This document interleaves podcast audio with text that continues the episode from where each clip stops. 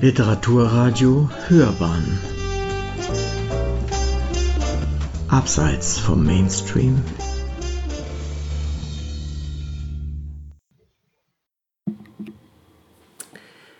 Willkommen bei der 16. Ausgabe der Glockenbachwelle. Kinderbücher sind wie Türöffner. Was klein und unscheinbar daherkommt, bringt oft ungeahnte Möglichkeiten mit sich. Denn Kinderbücher vermögen Großes. Sie entfachen nicht nur Neugier und Begeisterung bei den Kleinsten, sondern ebnen Kindern auch den Weg in die Welt der Möglichkeiten. Heute haben wir einen Verlag zu Gast, der es sich zur Aufgabe gemacht hat, Kindern auf Spuren beeindruckender Persönlichkeiten wandeln zu lassen. Dafür haben wir uns nicht nur die Verlegerin, sondern auch eine besondere Spurensucherin und Autorin an unsere Seite geholt. Die heutige Runde in der Glockenbach Buchhandlung. Pamela Scholz, Buchhändlerin aus Leidenschaft. Hallo. Meine Wenigkeit äh, Steffi Sack, ich blogge auf Nur Lesen ist schöner, sowie unsere heutigen Gäste, Gästinnen, Christine Schulz-Reis. Hallo. Hallo. Autorin der Reihe Kinder entdecken berühmte Leute, sowie Anna Kindermann, Verlegerin des Kindermann Verlages, zugeschaltet über das Telefon. Hallo Anna. Hallo. Pam, magst du uns äh, kurz erzählen, was unsere ZuhörerInnen heute erwartet? Sehr gerne. Im ersten Teil dieser Welle wollen wir uns mit äh, Verlegerin Anna Kindermann über ihren Verlag unterhalten, wie es dazu kam, dass sie Verlegerin wurde, was ihren Verlag ausmacht und woher sie die Zeit nimmt, dazu dann auch noch selbst schriftstellerisch tätig zu werden. Im zweiten Teil holen wir uns Autorin Christine Schulz-Reis ins Line-up, wie man so schön auf Surfianisch sagt, und führen uns die von ihr ins Leben gerufene Kinderbuchreihe Kinder entdecken berühmte Leute näher zu Gemüte. Das ähm, haben wir so vor heute. Ich äh, finde, das klingt äh, sehr spannend. Mhm. Also bevor wir ins tiefere Gespräch einsteigen, äh, möchte ich euch, äh, Anna und Christine, bitten, euch einigen Shortcuts anzunehmen. Ähm, bitte antwortet einfach intuitiv und entscheidet euch in erster Linie für eine der beiden ähm, Antwortmöglichkeiten. Anna, schreiben oder verlegen? Verlegen. Hm. Christine, Politik oder Philosophie? Politik. Anna, die kerenitische Hirschkuh fangen oder den Stall des Augius putzen? Die kirenitische Hirschkuh fangen. Das hätte ich auch genommen. Und Christine, ein letztes für dich. Schreiben für Erwachsene oder schreiben für Kinder?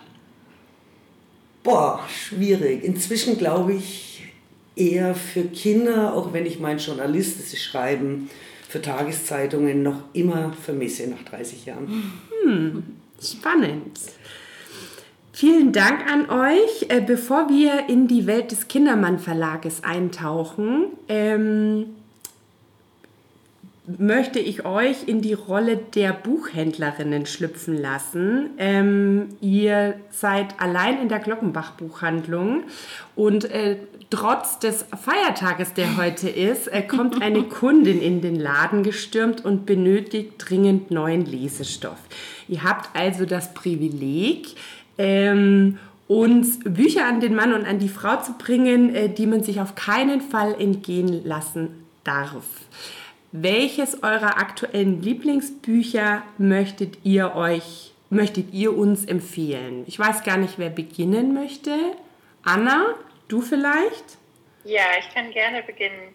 Also ähm, es kommt natürlich immer ein wenig darauf an, was die äh, Person denn gerne liest. Ich äh, für meinen Teil bin äh, Krimi-Fan und ähm, es kann auch ruhig, äh, ja, äh, blutrünstig oder äh, sehr gefährlich sein. Auf jeden Fall liebe ich skandinavische Krimi, Krimis und ähm, ich habe jetzt gerade angefangen mit Blutmond von Joe Nesbø. Also Joe Nesbø ist einer meiner liebsten Autoren. Und das ist jetzt schon der, das 13. Buch der Reihe mit dem Kommissar Harry Hole, der einfach sehr sympathisch ist, selber auch etliche Probleme hat, aber eben dann doch immer ähm, mit viel Sinn für äh, ja, das Zwischenmenschliche äh, die Fälle löst und ähm, das macht einfach Spaß, ähm, genau, dahinter zu steigen ähm, und äh, dieses, ich glaube, tausendseitige Buch zu, immer wieder zu lesen. Wow, 1000 Seiten ist ja schon mhm. eine Hausnummer. Mhm. Einen Thriller hatten wir noch nicht, das finde ja. ich mal ganz toll. Sehr schön. Und Christine, was hast du für ein Buch, was du gerne schmackhaft machen möchtest? Also da muss ich mich anschließen. Ich muss natürlich versuchen rauszufinden, was möchte die Kundin, der Kunde, worauf steht er, soll es eher ernst sein, soll es unterhaltsam sein. Äh, Wenn es ruhig auch ernst sein darf, dann würde ich empfehlen von Giulia Caminito, Das Wasser des Sees ist niemals süß. Das ist eine äh, äh, junge Schriftstellerin, eine Italienerin, die in Italien sehr, sehr, sehr erfolgreich ist und die ein Stück ihrer eigenen Biografie in diesem Buch äh, verarbeitet hat. Äh, das Ganze spielt am Lago di Bracciano, das ist ein Vorort von Rom, in dem auch Gaia, die Hauptfigur, lebt. Äh, Gaia ist äh, die Tochter aus einer sehr, sehr armen Familie. Es klingt wahrscheinlich heutzutage besser, wenn man äh, sagt, Prekariat. Mhm. Also die, da ist eine Mutter, die sich abschuftet bis zum geht nicht mehr um den Mann, der nach dem Arbeitsunfall im Rollstuhl sitzt und äh, die vier Kinder groß zu kriegen und mit ihrer Tochter Gaia hat sie einen, einen ganz besonderen Plan, die soll es mal besser haben. Und die Frau schuftet sich ab, damit Gaia äh, Bildung vermittelt bekommt. Mhm. Gaia ist sehr ehrgeizig, ist immer die Beste in der Schule, schafft es dann später sogar auch zu studieren, aber lebt in einer brutalen Welt, der sie bei all ihren Anstrengungen und ihrem Ehrgeiz einfach nicht entkommen kann. Wird am Ende auch, äh, kommt es auch zu Gewalt ihrerseits. Es ist ein Buch, was äh, hm, heftig ist, auch weil ihre Altersgenossinnen und Genossen, ja, ganz schön zuschlagen im wahrsten Sinn des Wortes. Dieser Roman vermittelt aber äh, ein ganz realistisches Bild der Jugend in Italien. Und ich habe eine Freundin aus Italien, äh, die mir dieses Buch auch geschenkt hat. Äh, ist es wirklich offensichtlich so, wie Gaia das erlebt und erzählt. Also es ist harte Kost. Mhm, mh. äh, soll ich was Weicheres noch dazu empfehlen? Nö, ist wunderbar. Nicht? Okay. Nö, Nö, muss gar nicht sein. Ich finde das toll. So ein bisschen in der Ferrante wird das ja auch angesprochen. Ja, wobei die Rezensenten so und Rezensentinnen sagen, vergiss Ferrante. Aha, aha. Das ist wesentlich besser. Ah ja, mhm. gut zu wissen. Ja, ein kleiner Geheimtipp. Ja. ja. toller Tipp. Ja, ja, wunderbar. Dann haben wir heute einfach ein bisschen harte Kost. und das von Leuten aus dem Kinderbuch. Ja, genau. Blutrünstigen Thriller und so, so. Pam, möchtest du damit beginnen? Wir haben jetzt einen ganz kleinen Einblick ähm, bekommen von unseren Gesprächspartnerinnen. Mhm. Möchtest du vielleicht beginnen, ähm, die Verlegerin Anna Kindermann einmal vorzustellen? Ähm, sehr gerne. Genau, genau. Vor Anna Kindermann und den Verlag natürlich. Genau, das würde ich mal machen. Genau so ein bisschen ähm, mit, äh, mit ein bisschen Input zum Verlag erstmal. Wo kommt er her? Wann wurde er gegründet?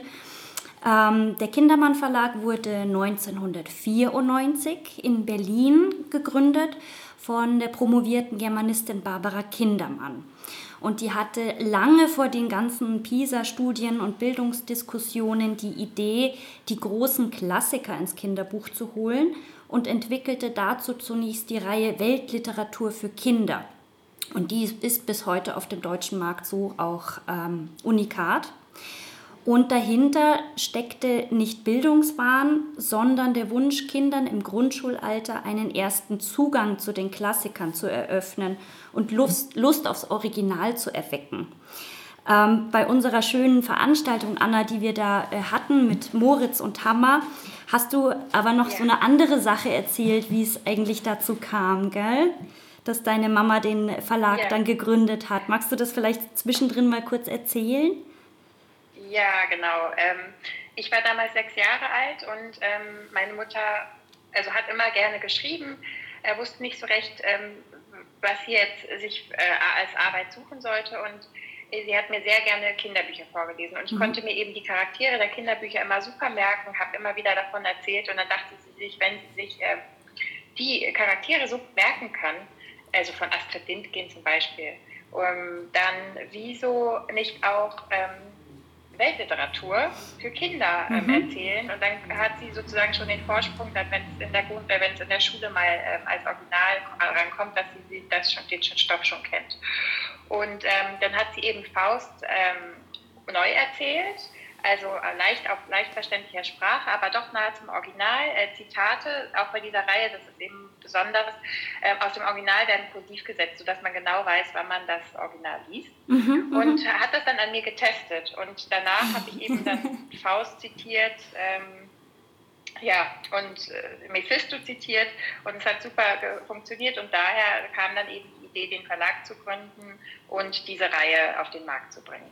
Das ist so cool. Ich bin ja selbst riesengroßer Faust-Fan. Also ich kann es äh, nicht erwarten, wenn mein Sohnemann dann alt genug ist, das dann mit ihm anzugucken. Ähm, genau, und dann äh, vom Versuchskaninchen äh, zur Nachfolgerin. Seit Januar 2020 oder im Jahr 2020 ähm, wurde die Feder dann im wahrsten Sinne des Wortes an dich weitergereicht. So kurz zu deiner Person. Du hast unter anderem in Amerika und in China und in anderen Ländern Europas studiert oder in mehreren Ländern, nicht in anderen Ländern, ähm, und gearbeitet auch. Nach deinem ja. ähm, Abschluss in Kommunikations- und Medienmanagement bist du nach Shanghai erstmal gezogen, warst dort im Online-Marketing tätig dann zurück in Europa hast du in Paris dein MBA in International Business beendet, bist nach Berlin zurückgekehrt und hast dann erstmal in der Reisebranche gearbeitet. Ab 2015 hast du beim Kindermann Verlag dann die Leitung des Marketing sowie die Foreign Rights Abteilung übernommen, bis du dann eben 2020 den Verlag übernommen hast. Das ist soweit das, was äh, wir bei unserer Recherche gefunden haben.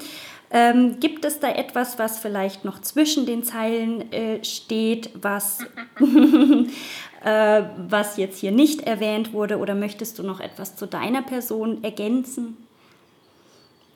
Ja, also was vielleicht ganz interessant ist oder was ich auch immer gerne erzähle, ähm, es ist eben so, man hat ja dann als Kind, also ist man ja eigentlich immer Fan von dem, was äh, die Mutter macht. Und das war mhm. auch so. Und ich fand das toll mit dem Verlag, aber sobald ich dann Teenager geworden bin, fand ich das alles nur noch doof und ähm, uncool und wollte so weit wie weg äh, äh, wie möglich äh, eben um mein eigenes Ding quasi durchzuziehen, hatte ich immer gedacht. Und ähm, wollte auch mein, also meine eigene ähm, Leidenschaft irgendwo finden. Und das war dann eben das Online-Marketing. Und da hat es mich eben wirklich also in die Welt getrieben, was auch super war jetzt letzten Endes. Das war, ich habe tolle Erfahrungen gemacht, eben weltweit und eben gerade auch im Marketing Fuß fassen können.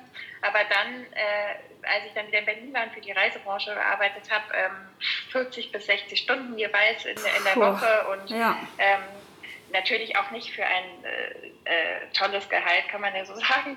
Und dann ähm, mhm. habe ich mit meiner Mutter gesprochen, meinte eben so, Mama, also irgendwie verstehe ich das nicht mehr. Wieso arbeite ich ähm, so viel für jemand, äh, für ein Unternehmen, wo ich keinen Bezug zu habe? Mhm. Und du hast hier diesen wundervollen Verlag und könntest zum Beispiel auch noch Hilfe im Online-Marketing oder auch mit der Website und so weiter äh, benötigen. Wieso arbeite ich jetzt nicht mit dir zusammen? Und da ist sie aus allen Wolken gefallen, konnte es gar nicht fassen, weil ich ja eigentlich immer weg wollte vom Verlag.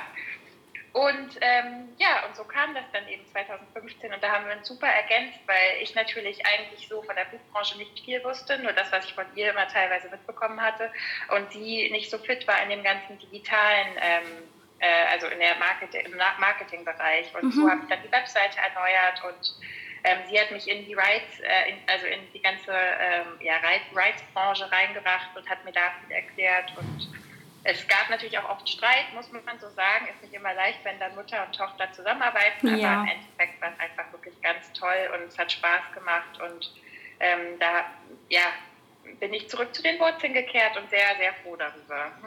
Und jetzt, also ich könnte mich gar nicht mehr wegdenken von der Buchbranche. Das ist wirklich die tollste Branche, wie ich finde, die es gibt. Ähm, die Leute sind so nett und es macht wirklich unglaublich viel Spaß. Ja, das stimmt. Das geht mir auch so. Oder uns allen so eigentlich, glaube ich. Gell? Genau. Ja. Sehr schön. Genau, und ich habe es ja vorhin schon angesprochen, du hast äh, dann auch das Erbe angetreten, selbst Texte für die Bücher zu schreiben, was ja auch nicht der Regelfall ist, dass die Verlegerin selbst schriftstellerisch tätig wird. Ist das äh, Pflicht oder Kür für dich? Ähm, ach, es ist ehrlich gesagt, also erst war es eine Art Pflicht, muss ich sagen. Einfach die Überforderung, nachdem meine Mutter da ähm, völlig unerwartet frühzeitig gestorben ist, ähm, 2020, nicht nur den Verlag komplett zu übernehmen, aber eben auch ähm, ja, die Reihe weiterzuführen. Und ich habe lange darüber nachgedacht und es hat sich einfach nicht gut angefühlt, ähm, das an jemand, an jemand externen, wenn ich so sage, äh, ja, weiterzugeben. Ich wollte irgendwie, dass der Kindermann-Name da bestehen bleibt, habe natürlich auch wirklich mit ihren Texten, also jahrelang mit ihr Texte durchgearbeitet, äh, äh, lektoriert, äh, wusste, wie sie arbeitet und habe natürlich auch ein wundervolles ähm, Team im, im Verlag, die mir da zur Seite standen und eben auch immer mit uns gemeinsam an den Texten gesessen hatten. Und ähm, genau, und daher ist das dann, habe ich das so entschieden, die Reihe Sagen für Kinder, wo jetzt ja auch der zweite Titel gerade erscheint nach Herkules, ähm, da geht es um Siegfried den Drachentöter, ähm, wollte ich dann auch weit ähm, schreiben. Eigentlich hatte das eben meine Mutter noch geplant, aber ja, das äh, und es ist, naja, also zurück zur, zur Frage zu kommen, jetzt ist es doch Kür geworden. Also Schön. ich mag es jetzt wirklich sehr und es macht Spaß und auch die Lesungen in den Schulen machen mir so viel Spaß und es ist so schön wirklich zu sehen, wie, wie Texte oder die Bücher bei den Kindern ankommen, wie sie ähm, äh, ja, also mitdenken und Fragen dazu stellen. Also deswegen vielleicht von Pflicht zu Kür, kann man sagen. Ja, ähm, ich kann mir ja vorstellen, dass das gerade in der ersten Zeit, ich meine, im gleichen Jahr, in dem du den Verlag übernommen hast, ist eben deine Mama verstorben und normalerweise ist es ja so, man kann sich dann in einen Arbeitsalltag flüchten ähm, und sich ablenken, aber da war ja alles miteinander verbunden. Ich, ähm, wie hast du diese Zeit, wie hast du das, was hat dir dabei geholfen, da durchzugehen? Ähm, ach, das ist die, also eigentlich war es wirklich die Motivation, sie weiterhin stolz zu machen, ihr Lebenswerk fortzuführen. Weil das ist das, was sie gewollt hat. Sie hat nicht gewollt, dass ich jetzt mich aufgebe oder irgendwie nur weinend in der Ecke sitze. Und ähm, sie war immer so stark und ist ihren Weg gegangen und war optimistisch und genauso wollte ich auch sein. Und es ist einfach für mich oberste Priorität gewesen, ihren Verlag jetzt so weiterzuführen, wie, wie sie es gewollt hätte. Und ähm, ich bin mir sicher, dass sie das auch jetzt immer noch irgendwo stolz macht. Und, Ja. Ähm, ja, also äh, für mich ist das eher wirklich erfüllend in dem Sinne, dass das so eng verwoben ist, muss ich sagen, weil sie schwingt jeden Tag damit oder ich äh, fühle sie irgendwo, ähm, weil es eben ihr Ding ist und ähm, unser oder unser Baby in dem Sinne der Verlag war oder ist und ähm, genau, also daher war das eher dann so eine Trauerbewältigung sogar, Ja. die Arbeit im Verlag. Schön. Also ich finde das unheimlich stark und äh, bin dann ganz gespannt, ob deine Tochter oder dein Sohn, ähm, wie das dann ablaufen wird. ob die auch erstmal ans Ende der Welt gehen und äh, genau, ganz, ganz spannend. Sehr ja, Ich schön. bin da auch sehr gespannt. Ja, das glaube ich. Prima. Dann ähm, vielen Dank dafür erstmal. Dann würde ich sagen, kommen wir jetzt langsam äh, zu unserer Reihe, die wir uns ausgesucht haben aus dem Kindermann Verlag. Die schöne Reihe Kinder entdecken berühmte Leute. Ich würde die kurz erstmal vorstellen, worum es da geht, was das eigentlich genau ist. Ähm, wir kennen ja eigentlich alle diese Little People-Reihe. Die äh, ist ja jetzt schon sehr etabliert in der Buchbranche. Die ist ja für Kinder ab circa vier Jahren gedacht. Ähm, also sehr früh, meiner Meinung nach, indem sich die Kinder eigentlich eher mit äh, Trickfilmfiguren noch mehr identifizieren. Ähm, wenn man meinen Sohn fragt zum Beispiel, gibt es auch diese ermittelnden Hundewelpen namens Paw Patrol, auch in Wirklichkeit. Das lässt er sich auch nicht ausreden.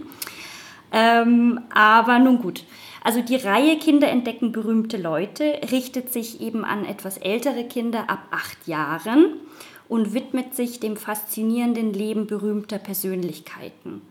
Bis dato gibt es vier Bände über Leonardo da Vinci, über Johannes Gutenberg, was ich als Buchhändlerin und studierte Buchwissenschaftlerin ganz spannend finde, Fernando Magellan und Marie Curie.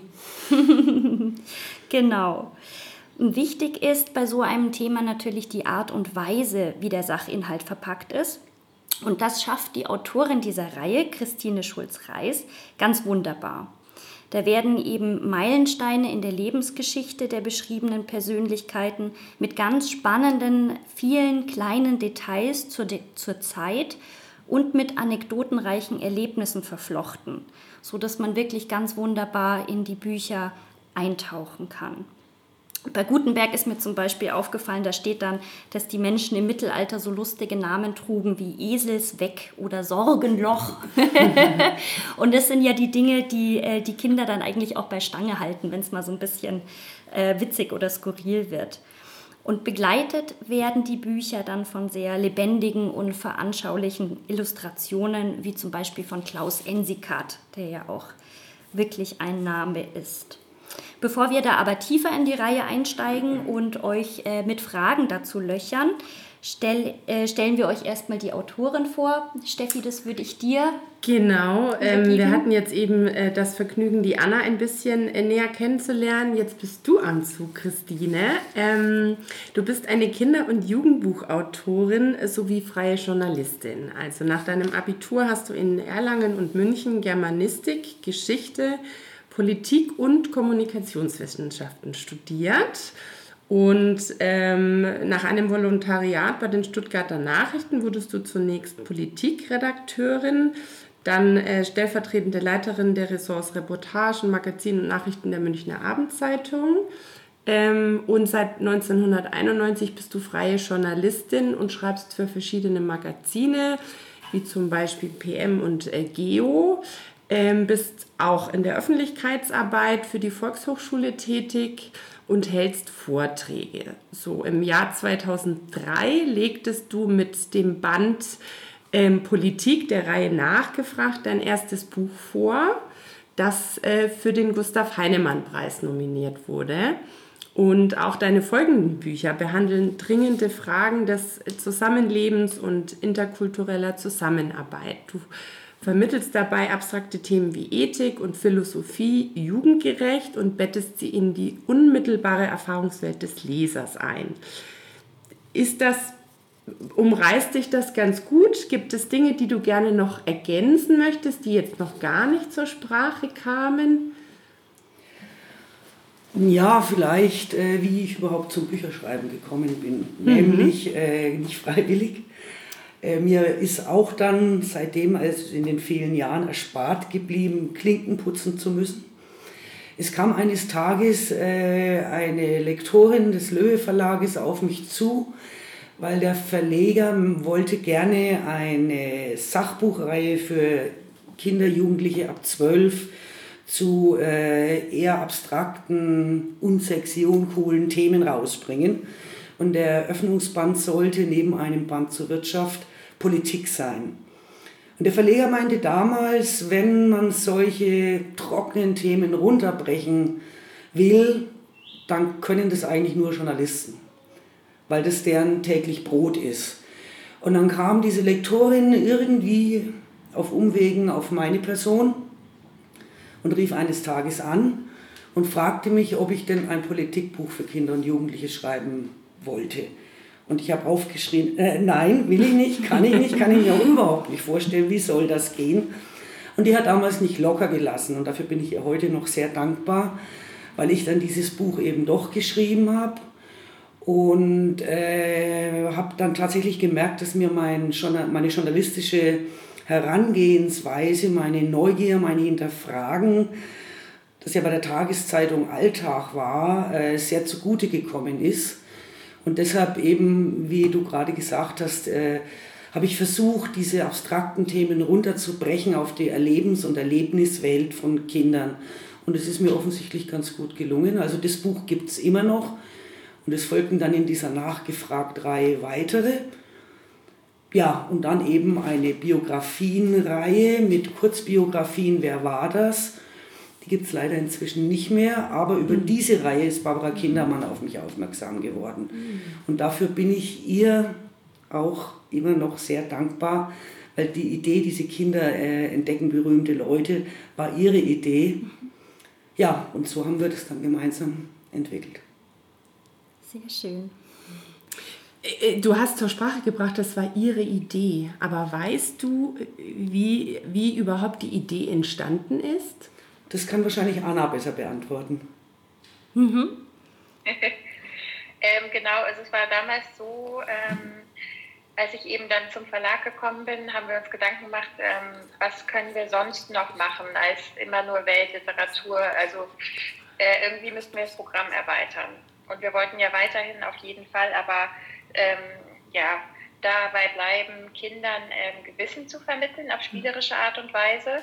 Und da, daher kam eben die Idee, warum nicht äh, das Leben berühmter, spannender Persönlichkeiten äh, den Kindern so näher bringen. Mhm. Und äh, da, äh, genau, also so ist die Idee entstanden. Dann haben wir uns Jubiläen rausgesucht äh, in nächster Zeit, ähm, wann es vielleicht passend wäre. Und Genau, da äh, sind wir dann auf äh, Christine aufmerksam geworden über diese Reihe, also beziehungsweise meine Mutter und hat sie dann an, direkt angefragt. Und das hat ja zum Glück auch äh, jetzt äh, geklappt. Ja. Anna, wir haben ja schon gehört, dass es sich der Verlag ähm, auf die Fahne geschrieben hat, Kindern Weltliteratur und Literaturklassiker spielerisch und unvoreingenommen nahezubringen zum Beispiel berühmte Dramen, Balladen und Gedichte. Darauf ruhst du dich mit deinem Team ja nicht aus, sondern ihr wollt äh, den Fokus vermehrt auf aktuelle Themen setzen. So, jetzt fragen wir uns natürlich, was bedeutet das? Was sind denn aktuelle Themen für euch? ähm, ja, aktuelle Themen äh, sind äh, natürlich, also Themen, die äh, Kinder in der heutigen Zeit beeinflussen, mit denen sie sich leider teilweise auseinandersetzen müssen. Also wenn ich jetzt über Themen wie ähm, Ausgrenzung oder Mobbing in der Schule rede, das ist ja wirklich leider aktuell.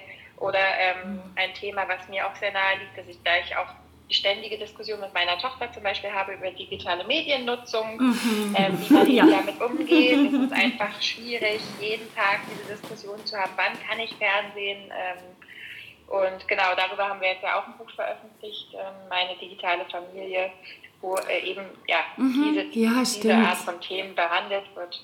Und auch zum Beispiel Diversität, da ist ein schönes Buch Elbe Liebe erschienen von Martin Beitschmidt bei uns, ähm, in dem die, ein, die verschiedenen Formen, Arten der Liebe auch in Familienmodellen dargestellt werden. Ähm, dass es nicht nur klassisch Vater, Mutter, Kind geben, mhm. äh, gibt, sondern eben sehr vieles anderes. Und das war mir eben auch wichtig. Ich finde, das hatte ich ja eben auch schon erwähnt, ist, wir, wir, müssen, wir, müssen, wir mussten irgendwo das Programm erweitern und eben nicht immer nur äh, in Anführungszeichen Weltliteratur veröffentlichen. Und es ist eben trotzdem nah, also es, es gehört zu, dem, zu derselben wichtigen Aussage eben, dass wir Kindern etwas vermitteln möchten, ob es Wissen ist oder eben, äh, wie sie mit gewissen Themen äh, umgehen können. Also, mhm, ja. Mhm. Anna, wir haben noch eine, äh, eine zweite Frage, äh, eine etwas provozierende Frage mit Fangfragencharakter, aber das kann ich dir leider nicht ersparen, wenn man sich nämlich, wenn man sich die Titel im äh, Programm zu den berühmten Vorbildern aus Kunst und Kultur anschaut, die der kommenden Generation an LeserInnen angeboten werden, fällt doch etwas sehr stark auf. Was könnte das sein? Was vermutest du, in welche Richtung ich gehen möchte? Ähm, Wirklich gemein. Ich, ich habe das gerade akustisch nicht ganz verstanden. Das ist bei der Reihe.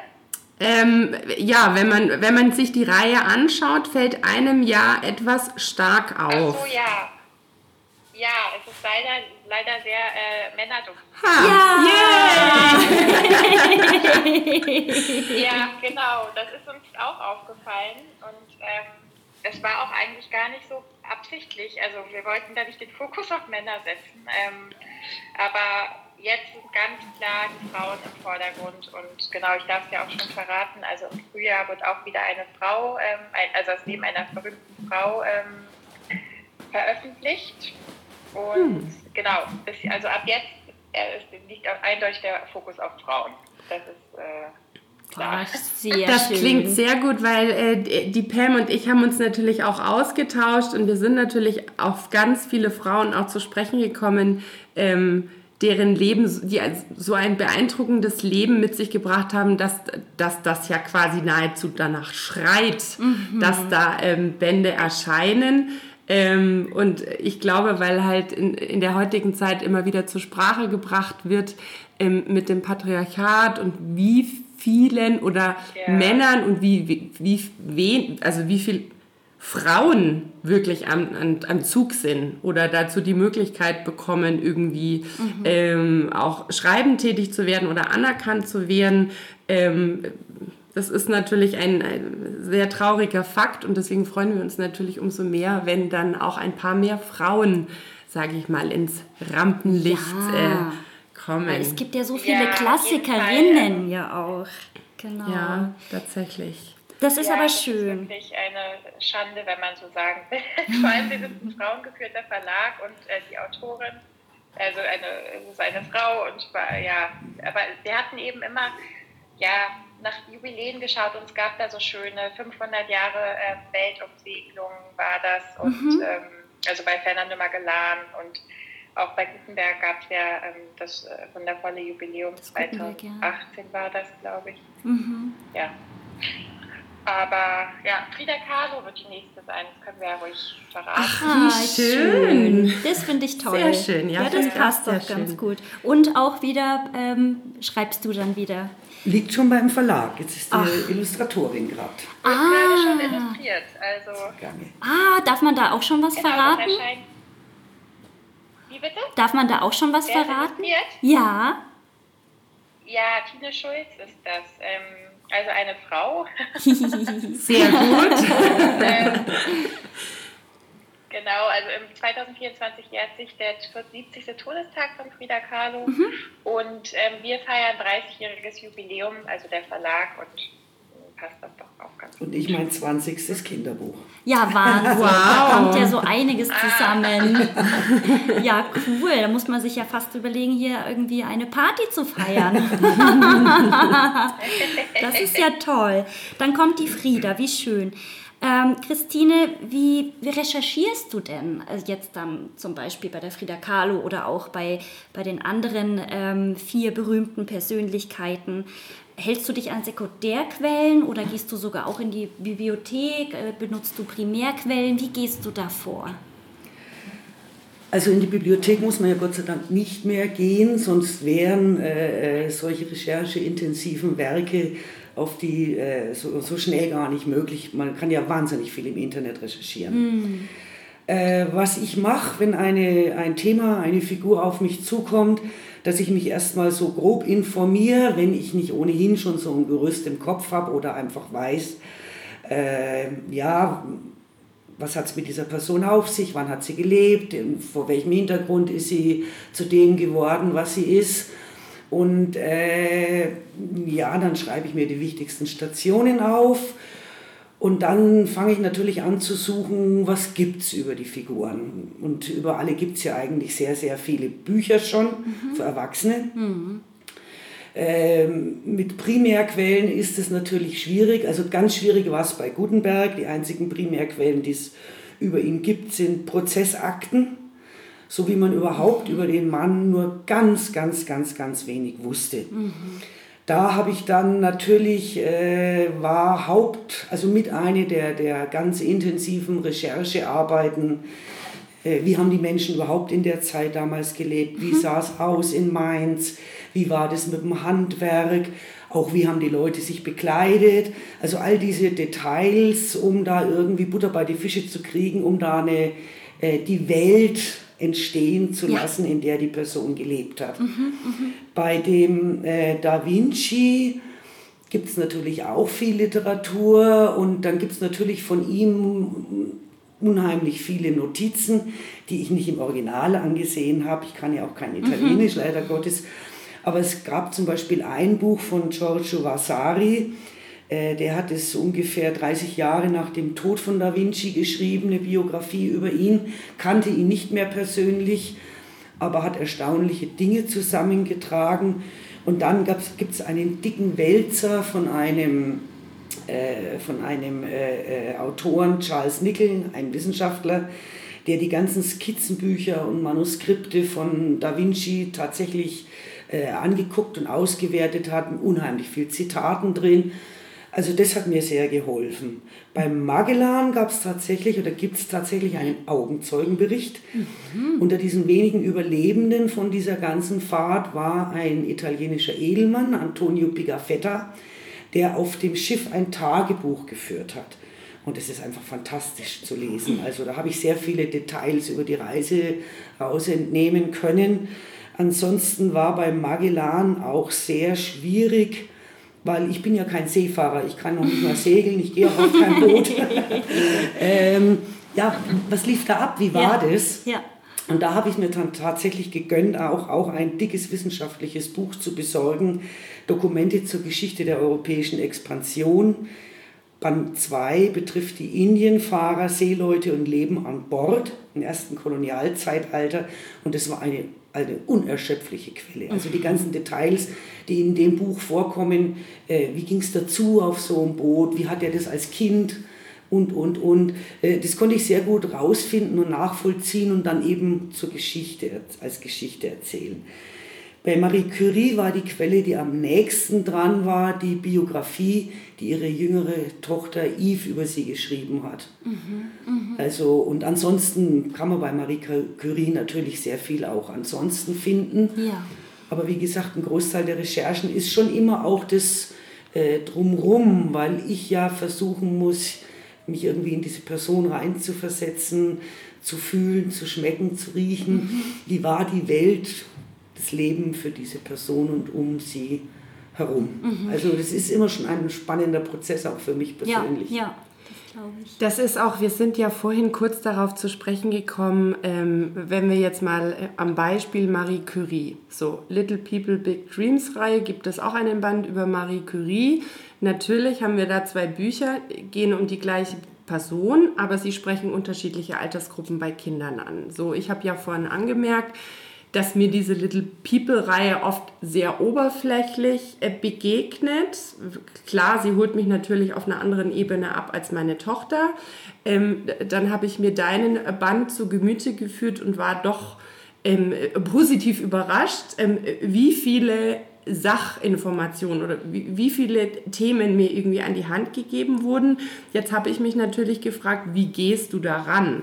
Welche Verteilung wählst du? Wie viele Sachinformationen und wie viel Hintergrundwissen sind vonnöten, damit das Ganze die Kinder auch mitreißt und nicht langweilt? Weil ich sage mal, gerade bei Marie Curie, das sind natürlich Themen, die vielleicht ähm, in erster Linie, also zumindest mich, äh, früher sicherlich abgeschreckt hätten. So Physik, Chemie, so überhaupt in keinster Weise Zugang dazu. Ähm, total verhasst in der Schule. Äh, und jetzt soll ich mir dann äh, quasi noch das Buch zu Gemüte führen, wo es ja hauptsächlich äh, im Leben dieser, dieser Frau darum geht. Also wie gehst du daran? Wie gelingt es dir, ein Gespür zu entwickeln, was die Kinder lesen möchten, was die Kinder wissen möchten? Ja, das ist wirklich eine schweißtreibende Arbeit, wo ich dann manchmal sogar abends im Bett liege und denke, oh mein Gott, aber das müsstest du doch auch noch unterbringen ja. und jenes und, und, und. Äh, weil ich natürlich äh, ganz akribisch recherchiere, gerade die vielen Details und ich habe auch immer eine große Angst, äh, hoffentlich passiert mir kein Fehler, weil ich immer so die Vorstellung habe, ein Kind muss ein Referat über Marie Curie halten in der Schule und er nimmt mein Buch als, als Informationsquelle. Und wenn da ein Fehler drin ist, dann bin ich schuld an der Sex. Das darf nicht passieren. Mm. Punkt. äh, auf der anderen Seite, und das ist etwas, das muss ich jetzt loswerden, äh, bin ich Barbara Kindermann sehr dankbar, als ich den Gutenberg geschrieben habe. Das war ja das erste Buch dieser Art, äh, äh, wo ich äh, den Mut entwickeln musste, Geschichten zu erzählen. Mhm. Und als ich mit meinem Manuskript bei Barbara Kindermann und Anna war damals auch schon dabei, in Berlin saß äh, und Barbara Kindermann hatte das gelesen, guckte sie mich streng an und sagte, Frau Schulz, Mut zur Legende. Sie dürfen, es muss nicht alles stimmen, sie dürfen Geschichten erzählen. Das ist die, äh, das Fleisch von diesen Büchern. Ja, und da habe ich mich dann halt rangewagt und mich freigeschwommen sozusagen und dann tatsächlich diesen Mut entwickelt. Und ich, also es ist mir offensichtlich nicht so schlecht gelungen, sonst gäbe es diese Reihe nicht in Fortsetzung. Ja, aber das ist unglaublich schwierig. Also ich, ich, ich weiß natürlich, es gibt bestimmte sachliche Informationen, die müssen rein, mhm. weil nur deshalb ist diese Person geworden, was sie ist. Aber was für Kinder äh, äh, mindestens genauso spannend ist, wie, wie ist diese, dieser Mensch geworden, was er ist? Was hatte er für eine Kindheit? Was, wie waren die Lebensumstände? Dann ein, also ganz wichtig sind mir eben immer so witzige Details, über die man schmunzeln kann, äh, um die Kinder bei der Stange zu halten und um dem Ganzen eine bestimmte Leichtigkeit zu verleihen. Und wenn ich mit einem Manuskript fertig bin, dann ist es immer viel zu lang. Also ich, ich habe dann wahnsinnig viel zu tun, zu kürzen. Und dann gehe ich ja auch dann in Clinch mit Anna, äh, die da auch sehr, sehr streng ist beim Lektorieren und dann auch ähm, ja, immer die richtige Spur für uns beide findet. Das kann man wirklich weglassen oder das ist jetzt äh, zu hart für ein Kind, das braucht es nicht. Da gibt es so manchmal auch äh, ein bisschen Meinungsverschiedenheiten, weil ich denke, aber das ist mir doch wichtig aus dem und dem Grund. Mhm. Und, aber wir kriegen das eigentlich dann immer doch sehr zufriedenstellend gebacken, Anna, oder? Was meinst du? Ja, na klar. Nein, es macht auch Spaß und also so, so äh, dass ein Lektor oder eine Lektorin da mit strengem Auge, aber mhm. großem Wohlwollen mhm. und auch viel Bauchgefühl, denke ich mal, äh, drüber sitzt und einem hilft, das ist extrem wichtig. Oh, das, das ist, ist es. Wichtig. Das ist es, ja. Also das gilt auch im Journalismus. Äh, mhm. Der Redakteur oder die Redakteurin hat eine wichtige Funktion. So weil man sich natürlich auch ja. leicht verrennen kann. Mhm. Mhm. mhm. Und wie gesagt, dann wirklich zu, sich zu trennen von Details, die man mühsamst recherchiert hat oh. und die einem so am Herzen liegen, das tut manchmal schon auch weh. Aber ja. Okay. Das heißt, du fungierst dann auch als Lektorin zusätzlich. Anna, ich? ja? Oder nur, nur ja. bei der Reihe jetzt im Speziellen? Oder lektoriert ihr dann äh, eure Titel wirklich alle selber intern? Ähm, wir, machen, wir machen uns das wirklich ähm, nicht einfach. Also ja. erstmal lesen wir es intern, weil meine beiden Kolleginnen eben, also eine Kollegin ist selber Autorin, mhm. ähm, das passt immer auch ganz gut und die andere ähm, äh, ja, ist also auch im Lektor Lektoratsbereich tätig gewesen. Und dann ähm, lesen wir das erstmal einmal, kommentieren, ähm, reden darüber, dann geht es wieder zurück zur Autorin und dann geht es nochmal extern durch ein Lektorat. Wir haben seit über 20 mhm. Jahren eine externe Lektorin, die das so wundervoll macht und eben auch genau unseren Stil kennt. Mhm. Und ja, also doppelt und dreifach. Ja, quasi. super. ja, aber das ist ja dann auch, äh, wo man dann einfach merkt, da steckt Herzblut drinnen äh, und es ist auch qualitativ Total. einfach hochwertig und wurde nicht einfach irgendwo günstig ähm, durchgeschleust. Ähm, also nee, das ja. ist ja wirklich dann auch das Besondere eben bei den Titeln in eurem Haus. Ja, also genau. Nee, das stimmt. Und wir hängen wirklich dann an jedem Wort und feilen da stundenlang. Ja. Und ähm, äh, wir veröffentlichen ja auch nicht viele Bücher. Also es sind mhm. ja höchstens drei im Halbjahr. Mhm. Und deswegen, da nehmen wir uns wirklich immer sehr viel Zeit, ja. Sehr schön. Da haben wir jetzt ganz viel zum Text dann schon ähm, erzählt. Christine, wie ist denn dann die Zusammenarbeit mit den Illustratoren und Illustratorinnen? Ich meine, gerade ein äh, Klaus Ensikat, der hat ja sicherlich so seine eigenen Vorstellungen. Wie läuft da die, äh, die Zusammenarbeit? Ja, das ist immer, äh, es gibt gleich wahrscheinlich auch wieder das große Erstaunen. es gibt eigentlich keine. Mhm, äh, die Illustratorin oder der Illustrator wird ausgesucht von, vom Verlag, also mhm. von, von Anna, vorher von Barbara Kindermann. Und ich äh, erfahre dann zwar, wir haben den und den oder die und äh, die im Auge. Und dann gucke ich mir natürlich an, was haben die Personen gemacht und sage, ja, okay, spannend oder bin ganz begeistert und, und, und. Mhm. Ja, und dann sehe ich eigentlich erst die Entwürfe. Also wenn dann das Buch gesetzt wird, schon um die, um die Illustrationen mhm. drumherum. Und da war eben gerade auch bei dem Gutenberg, also so illustrationsstarke Bücher gab es vorher von mir ja nicht. Äh, bei den anderen Büchern, bei den Sachbüchern, da, äh, die wurden mit Vignetten oder sowas versehen. Mhm. Und bei dem ersten Kindermann-Buch, eben bei dem Gutenberg, da hatte ich die Gelegenheit bei der Besprechung des Manuskripts, da saß Klaus Ensikat mit am Tisch. Und äh, ja, da habe ich also wirklich, war ich begeistert, wie der das alles macht. Und er hat auch sehr, sehr kluge Einwürfe gemacht in der Diskussion äh, über das Manuskript, über den Inhalt. Aber ähm, als dann die fertigen Illustrationen vorlag, das werde ich nie vergessen, da gibt es ein, ein Bild, äh, wo der Gutenberg da sein, sein Diener nach Straßburg schickt aus dem Vorort, um diese geheime Presse da in Sicherheit zu bringen. Mhm. Und da steht eben dieser, dieser Diener in der offenen Tür und im Hintergrund sieht man das, den Turm des Straßburger Münsters. Und da habe ich zu Frau Kindermann gesagt, äh, äh, das kann so nicht bleiben, das stimmt nicht. Von St. Arbogast aus kann man das Münster nicht sehen. Mhm.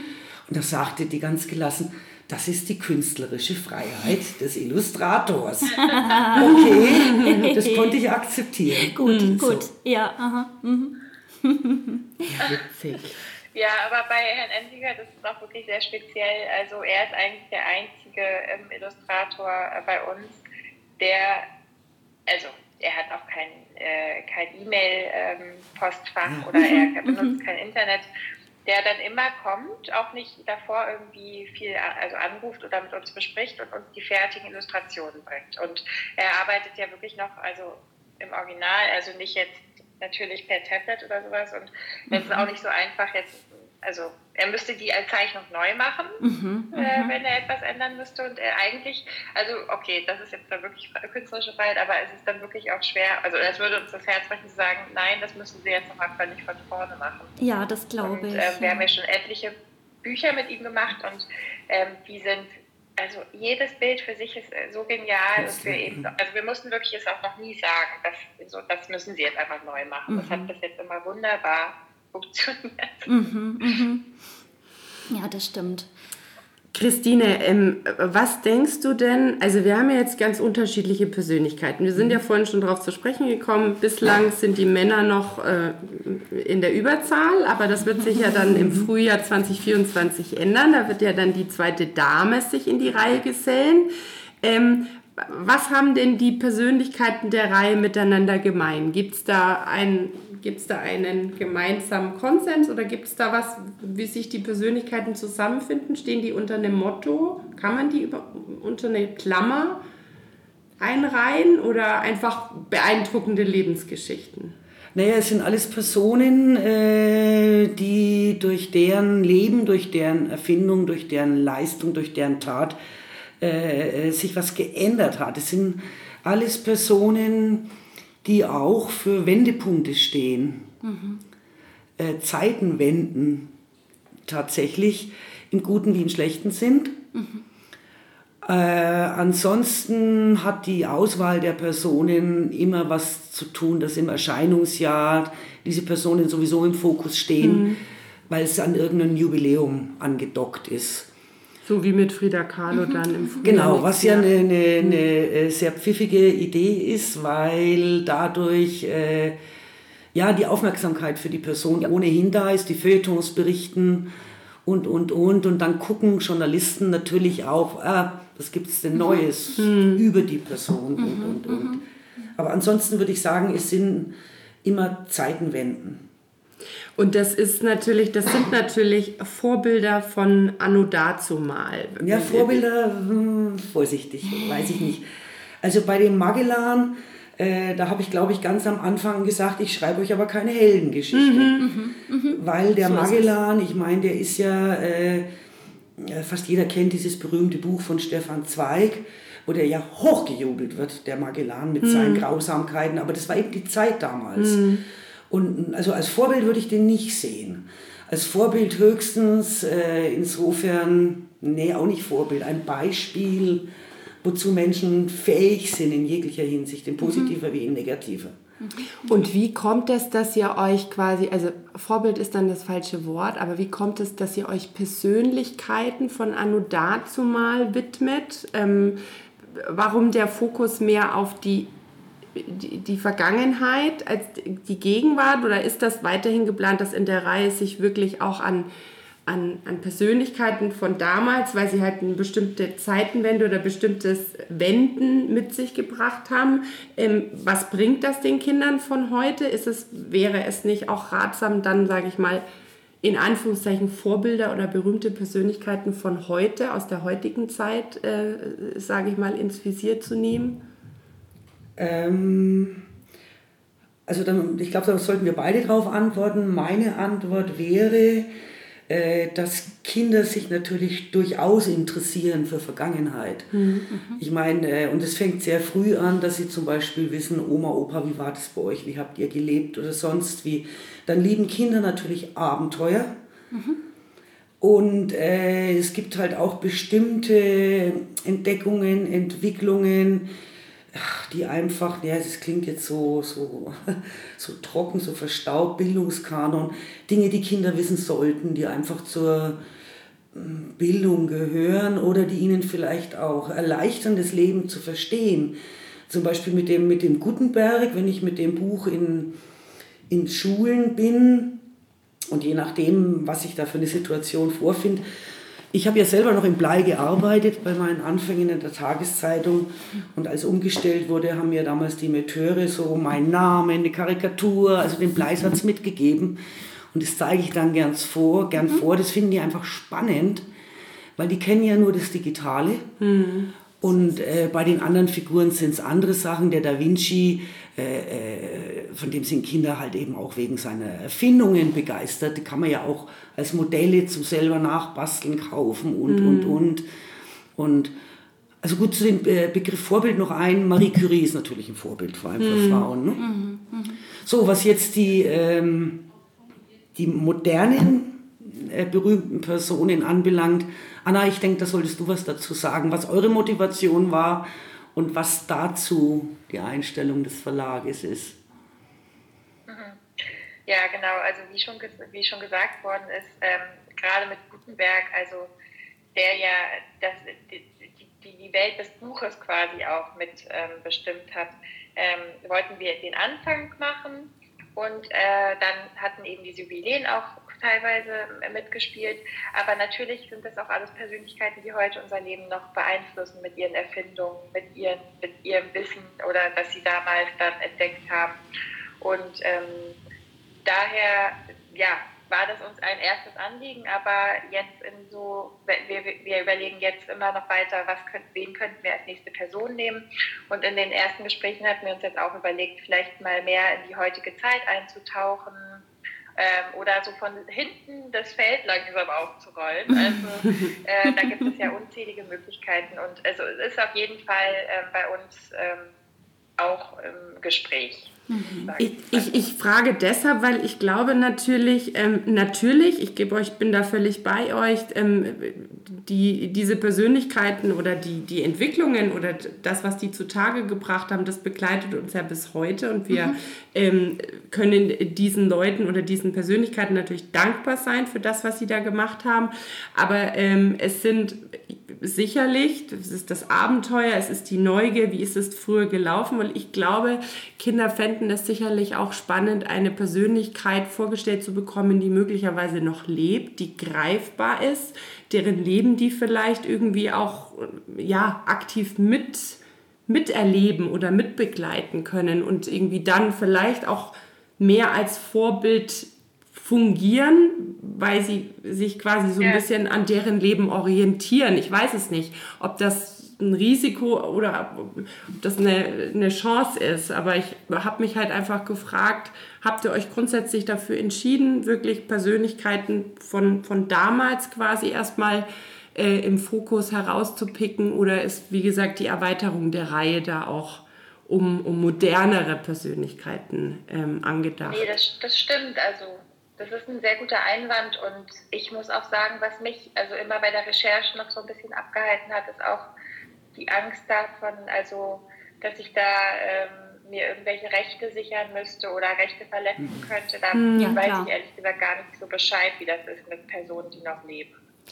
Ja, ich glaube auch, äh, es hat schon seine Berechtigung, äh, dass äh, eine gewisse kritische Distanz äh, da ist. Mhm. Das macht es mhm. einfacher. Mhm. Äh, man weiß ja, bei Pers also wenn ich, weiß ich nicht, bei so einer Reihe hätte ich ein bisschen vielleicht sogar Vorbehalte, jemanden zu nehmen, der noch lebt, weil da kann ja noch so viel passieren. Der mhm. kann, dessen Leben kann plötzlich oder dessen Weg kann plötzlich eine Richtung einschlagen, mhm, wo man dann dasteht und sagt, um Gottes Willen, und dem haben wir so ein Denkmal gesetzt. Mhm, mhm. also jetzt im, im, im, im negativen Fall oder ja. im positiven Fall, dass man dann vielleicht äh, selbstkritisch sagen muss, äh, meine Güte, diese Person hat ja noch viel anderes geleistet. Äh, ich oder wir sind der gar nicht gerecht geworden. Mhm. Also das ist sehr, sehr schwierig, würde ich mal sagen. Mal abgesehen davon, äh, dass ein solches Buch dann sehr schnell nicht mehr aktuell sein kann. Ja, das stimmt natürlich. Ich, ich, ich denke da jetzt zum Beispiel an, an Biografien, die ich über Astrid Lindgren gelesen habe. Und da gibt es ja äh, unfassbar viele. Ja. So. Und ähm, eine Biografie insbesondere, die, sage ich mal, mit als das beste oder umfangreichste Werk sich mir präsentiert hat, ist tatsächlich die Biografie, die nach ihrem nach ihrem Tod erst erschienen ist. Klar, weil wie du schon, schon so schön sagst, zu Lebzeiten, wenn die Person noch lebt, kann sich noch so viel ändern, mhm. die Wege können sich verändern. Das ist ja ein ständiger Prozess, ja. klar. Und das ist natürlich dann ein Lebensweg, der ist dann passiert und der ist ja dann tatsächlich passiert und das Buch basiert ja dann auf deren Leben. Das ist, da ist quasi kein, keine Wendung oder kein Überraschungseffekt mehr, der da irgendwie mitkommt. Ja, und auch, ich meine, welche Folgen das Leben einer, eines berühmten Menschen hat oder, oder welche Folgen eine Entdeckung oder Erfindung hat, äh, das erweist sich ja eigentlich erst im Nachhinein. Mhm. Das muss sich bewähren. Mhm. Ja. Und das, wenn ich jetzt eine lebende Person habe, kann ich im Moment sagen, boah, toll, hurra. Und dann plötzlich also ein Beispiel, äh, ja, da fällt mir jetzt auch eine Frau ein, mhm. äh, Lise Meitner mit der Kernspaltung. Mhm. Kann man so sehen, kann man so sehen. Mhm. Lise Meitner hat zum Beispiel äh, äh gelitten wie ein Hund, als die Amerikaner aufgrund ihrer Forschungsergebnisse, und es war ja nicht Otto Hahn, es war ja sie, ist auch wieder so eine Frau, mhm. äh, auf die zutrifft, hinter jedem erfolgreichen ja. Mann steht eine Frau, die die Leiter hält. Als die Amerikaner dann die Atombombe gebaut haben, war Lise Meitner entsetzt. Mhm. Und die amerikanischen Medien haben sie zum Beispiel gefeiert als die Mutter der Atombombe. Da ist die schier oh ausgerastet. Gott. Das hat sie sich verboten. Mhm. Also das wäre so ein Beispiel, mhm. wo man sagt, hm, und, äh, oder auch, auch Einstein gehörte ja zu den Leuten, der irgendwann gesagt hat, oh mein Gott, die Geister, die ich rief, die werde ich nicht mehr los. Mhm, mh.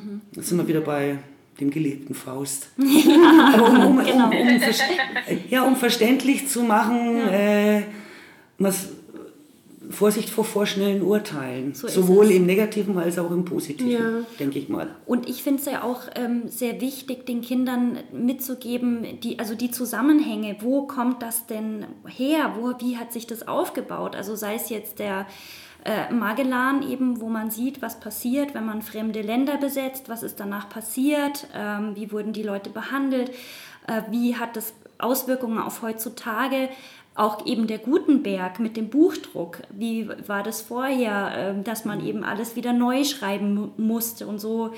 Äh, und die, die, dieses, äh, danach wurde ja das alles totgesagt, quasi, wenn der Buchdruck kommt, wird es keine Literatur mehr geben. Jetzt war es, wenn die E-Books da sind, wird es keine Literatur mehr geben. Also diese Zusammenhänge und das den Kindern mitzugeben, ähm, dass sie dann auch ja auf die, auf die Zukunft schließen können. Also da ein Verständnis zu etablieren. Weil das ja auch eines der Dinge ist, wo ich mir denke, unsere Geschichte wiederholt sich immer wieder, weil die Leute nicht wissen, was vorher war und was daraufhin passiert ist. Weil diese Bildung einfach doch wesentlich ist. Und da kann man dann, finde ich, auch schon mal sehr in die Vergangenheit zurückgehen, denke ich mal, wenn man das richtig verpackt und es den Ja, ich Kindern mein- schmackhaft macht. Und das finde ich eben toll an der Reihe. Ja, der, der, ähm, der Charakter dieser Wendepunkte, der, der ist ja nach wie vor am Leben. Der war, erst war der Buchdruck, Genau. äh, dann, war, äh, dann, dann kam das Fernsehen. Ja. Oder wenn man dran denkt, die erste Eisenbahn. Mhm, da gab es ja die Angst, die Leute würden wahnsinnig vor der Geschwindigkeit. Ja, genau, ja. Dann der Computer, jetzt die äh, äh, KI, künstliche Intelligenz. Mhm, so einem Und was Magellan, da wäre wohl das Pendant. Ja, jetzt bin ich sehr respektlos und eindeutig in meiner Meinung. Äh, Diese Verrückten, die jetzt privat ihre, ihre Raumschiffe ins Weltall schicken, äh, damit wir als Touristen in diese, Ja. in diese Sphären eindringen können. Das sind alles so Sachen, kein Mensch weiß, was wird das alles für Konsequenzen haben. Und es ist die gleiche Frage wie beim Buchdruck, die gleiche Frage äh, wie beim Magellan, die gleiche Frage wie Da Vinci mit seinen technischen Errungenschaften. So, da kommt ein Satz vor in, von ihm, ein Zitat. Äh, er hat ja auch ein U-Boot äh, auf, auf dem Papier erfunden und schrieb dann dazu, darf nie gebaut werden wegen der menschlichen Boshaftigkeit. Ja. Und, und, und. Was? Also, äh, und das, das, das sind wiederum, weil am Anfang die Frage Politik oder Philosophie, das ist so wahnsinnig spannend. Ja. Das ist so Wahnsinn und es hört nicht auf. Es hört, ja, es hört nicht auf. Eben, genau, das ist es. Ja, aber das ist ja eine super Voraussetzung für ganz viele weitere großartige Bücher dieser Reihe. die Ja, ja Neugier schön, und auch ne? die Begeisterung an den Themen. Schön.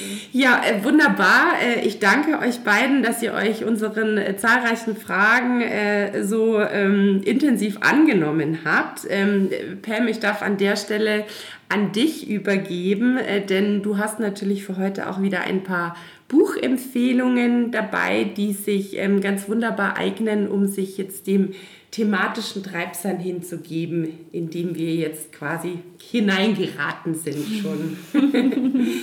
Richtig, genau. Ähm, mein Lesetipp dann noch für die kleinen Leser und kleinen Leserinnen, so ab 4, 5, ist das Buch Große Abenteuer für kleine Leute. Vorlesegeschichten über berühmte Entdeckungsreisen. Da ist dann zum Beispiel ein Marco Polo mit drin, Christoph Kolumbus, eine Maria Sibylla Merian, Mary Kingsley, Emilia Earhart. Also ganz spannende Persönlichkeiten und ähm, schön verpackt zum Vorlesen. Das ist erschienen beim Ellermann Verlag. Dann ähm, eine Biografie ab 12 eher, sind wir jetzt schon ein bisschen weiter, aber ähm, einfach so toll und so wichtig. Ähm, ich bin Malala. Die Biografie von Malala Yousafzai, ich weiß gar nicht, ob ich es richtig ausspreche, ähm, eben das junge Mädchen, die sich in Pakistan so sehr für die Rechte der Mädchen auf Bildung eingesetzt hat, äh, aufgrund eigener Erfahrungen und äh, da kämpft und also so, so stark sollte eigentlich jedes junges Mädchen, finde ich, ähm, heutzutage mal gelesen haben. Und ähm, als letztes noch ab acht Jahren die wunderbaren Reisen des Marco Polo, weil ich einfach, das ist so wunderbar illustriert. Ähm, da kann man sich richtig reinschmökern, was in welchen Ländern der alles gewesen ist, was er entdeckt hat.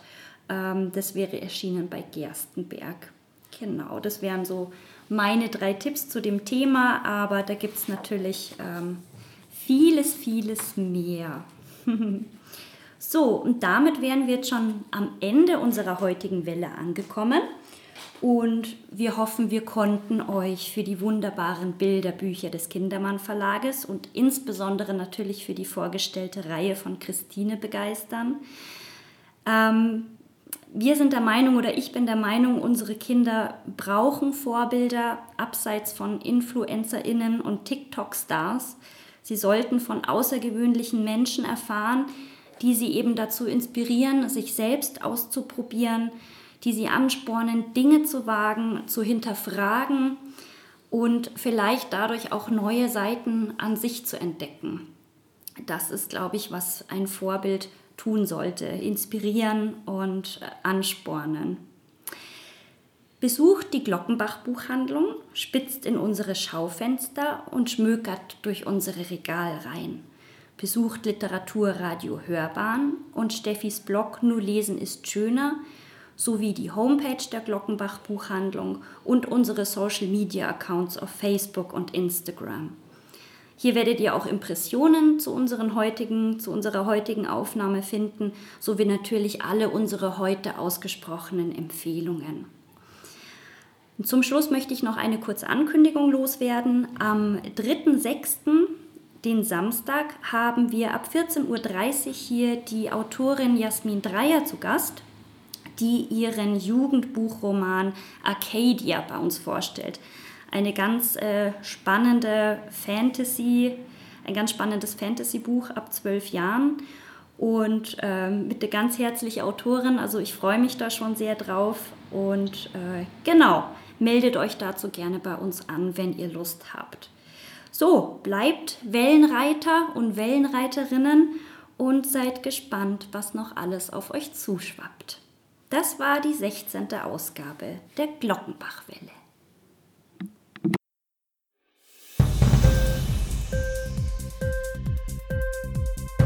Hat dir die Sendung gefallen? Literatur pur, ja, das sind wir. Natürlich auch als Podcast. Hier kannst du unsere Podcasts hören. Anchor, Spotify, Apple Podcast, iTunes, Google Podcasts, radio.de und viele andere mehr.